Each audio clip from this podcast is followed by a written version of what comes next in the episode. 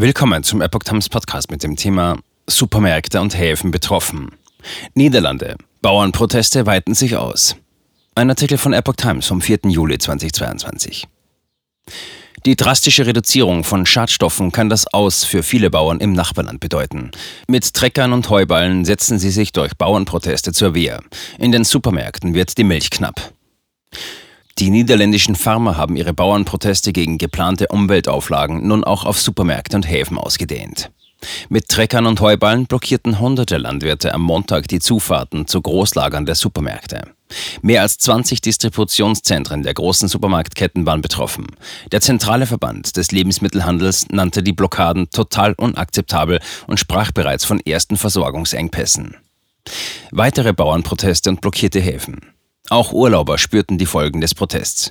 Denn erstmals hatten auch Fischer aus Solidarität mit den Bauern mit ihren Booten die Häfen blockiert. Mehrere Stunden lang konnten die Fähren nicht zu den Inseln fahren und so mussten auch Urlauber mit langen Wartezeiten rechnen, warnten die Reedereien. Europas größter Hafen, der Hafen von Rotterdam, war nicht von den Aktionen betroffen.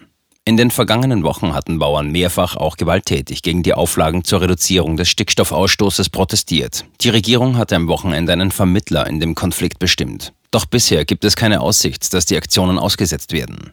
Von den jüngsten Blockaden waren vor allem Marktführer Albert Heijn und Jumbo betroffen. Aber auch Coop, Plus, Aldi und Lidl spürten die Wut der Bauern. Mark Janssen, Direktor des Zentralen Lebensmittelverbandes, rief die Behörden zum Eingreifen auf. Das kann nicht länger so weitergehen, sagte er im Radio. Wir haben nichts mit dem Konflikt von Staat und Bauern zu tun. Regionale Medien berichteten bereits von leeren Regalen in einigen Supermärkten. Vor allem frische Produkte wie Brot, Gemüse, Obst und Milch würden knapp. Lange Staus an der deutschen Grenze. Landwirte blockierten auch wie bereits in den vergangenen zwei Wochen mehrfach einige Autobahnen und Zubringer. Vereinzelt kam es zu langen Staus gerade an der deutschen Grenze, etwa bei Enschede, Venlo und Eindhoven. Doch die Probleme auf den Straßen hielten sich nach Angaben der Verkehrsbehörden in Grenzen. Die Bauern hatten aufgerufen, das gesamte Land lahmzulegen. Die angekündigten Blockaden der Flughäfen blieben vorerst aus. Die Emissionen von schädlichen Stickstoffverbindungen sind in dem Land seit Jahrzehnten zu hoch. Nun bestimmte die Regierung, dass sie national bis 2030 um rund 50 Prozent reduziert werden müssen. Bei Naturgebieten sind es sogar mehr als 70 Prozent. Das wird nach Einschätzung der Regierung zum Aus für etwa 30 Prozent der Viehbetriebe führen.